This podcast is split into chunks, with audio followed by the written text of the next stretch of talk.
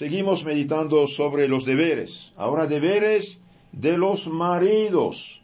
San Antonio María Claret dice, el marido debe amar a la mujer como Jesucristo amó a la iglesia. San Pablo dice, maridos, amen a su esposa como Cristo amó a la iglesia y se entregó a la muerte de cruz por ella. Quien ama a su mujer se ama a sí mismo. Efesios 5:25. Maridos amen a su esposa como Cristo amó a la iglesia. ¿Y como la amó? Se entregó a la muerte de cruz por ella. Y precisamente del costado abierto de, cruz de, Cristo en la cruz, la iglesia saca a sus hijos. El bautismo, la Eucaristía. El marido debe amar a su, a su esposa. ¿Cómo? Como Cristo amó a la iglesia. ¿Y cómo la amó? Con total abnegación, sacrificio. No la hizo trabajar, él trabajó por ella. Dos, no despreciar a la esposa, porque es compañera inseparable. El hombre que desprecia a su esposa se desprecia a sí mismo, se desprecia a su propia carne. ¿Por qué? Porque marido y esposa forman una carne en palabra de Cristo. No son dos, sino una. No despreciarla, no hacerla sufrir. Esto puede enfermarla es compañera inseparable de la vida. Y por eso, queridos hermanos, jóvenes solteros, no se casen con cualquiera, no sean tontos. Tiene que fijarse en las virtudes de la persona que va a ser tu compañera de vida, no solamente su cara. Si, si no tiene virtudes, usted va a sufrir. También dice el santo, hablando al esposo, dirigir a la esposa como compañera. Dios pedirá cuenta eh, al esposo de la esposa. Dirigirla como compañera. Tener cuidado de ella como guarda que es de su persona. El altar el padre de la muchacha confía y trae al altar, delante del altar del Señor, la cruz, el sagrario, presenta a su hija al futuro esposo es guarda de ella, debe tener cuidado de ella, no debe dejarla eh, ir buscar su alimento, eso no es normal. Dios dijo a Adán de ganar su pan con, con eh, sudor de su frente. Esto no lo dijo a Eva. Dijo a Eva de tener hijos, sí, con dolor, educar, pero dijo a Adán de ganar su vida con sudor de su frente. Por, esto, por lo tanto, el esposo debe tener cuidado, la esposa como guarda que es de su persona. Mantener la condescencia, mantener la condescencia.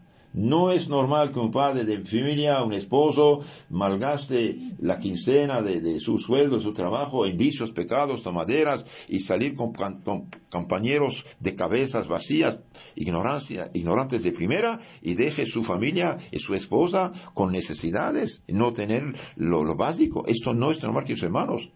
El padre de familia que hace esto no es padre de familia. Es un ignorante de primera. No es digno de ser llamado padre. Ni fue digno de ser casado. También el padre de familia, además de tener cuidado a la esposa y de los hijos, mantener la esposa con decencia, debe sufrirla con paciencia y saber perdonar. San Mateo 6, 14, 15. Sufrirla con paciencia. Que los hermanos todos tenemos problemas, tenemos defectos, es verdad. Entonces tenemos que sufrir, aguantar uno a otro con paciencia, por amor a Dios. Y mientras más uno es amable, más uno es paciente, más uno es cortés, bien educado, escoge bien sus palabras, más habrá paz y concordia en la familia. Y si pasó algo, debe uno saber perdonar por amor a Cristo nuestro Señor. También el esposo debe asistir a la esposa con caridad. Corregirla, sí, a veces hace falta, pero con benevolencia. Maridos amen a su esposa y no la traten con aspereza. Colosenses, dice San Pablo, Colosenses 3, 19. Maridos amen a su esposa y no la traten con aspereza el marido que grita, el marido que insulta, el marido que pega, el marido que, que menosprecia a la esposa, no es un marido. No, no, no, eso no es cristiano. Tampoco humano. Un hombre bien educado, aunque pagano, respeta a su esposa, es un hombre educado.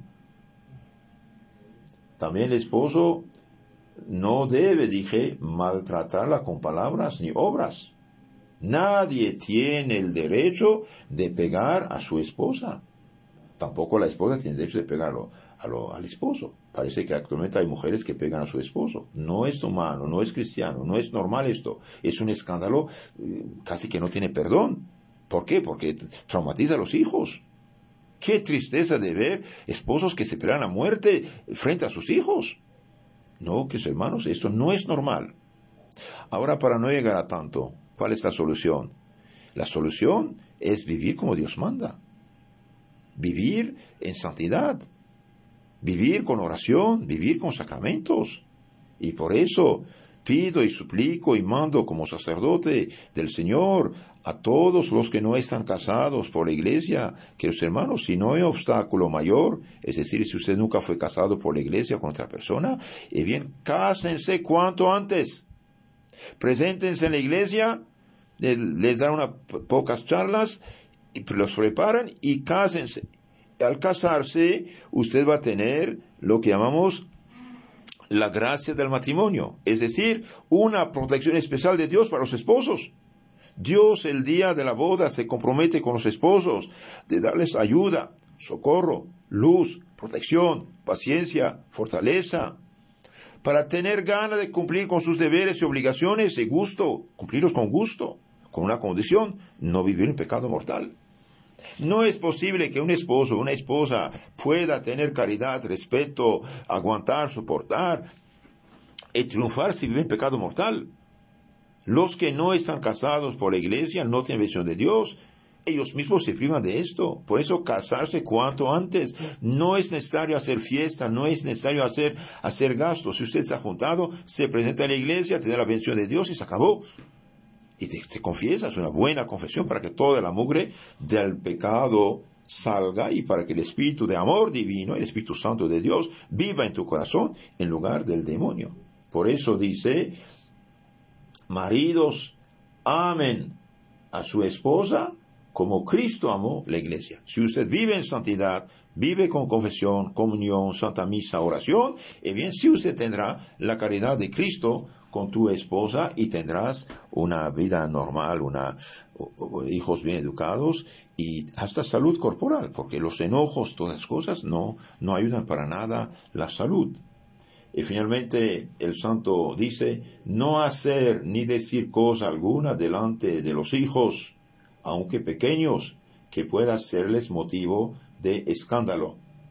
Con otras palabras, todo lo íntimo aparte y en su cuarto, que nadie vea esto, solo usted y Dios.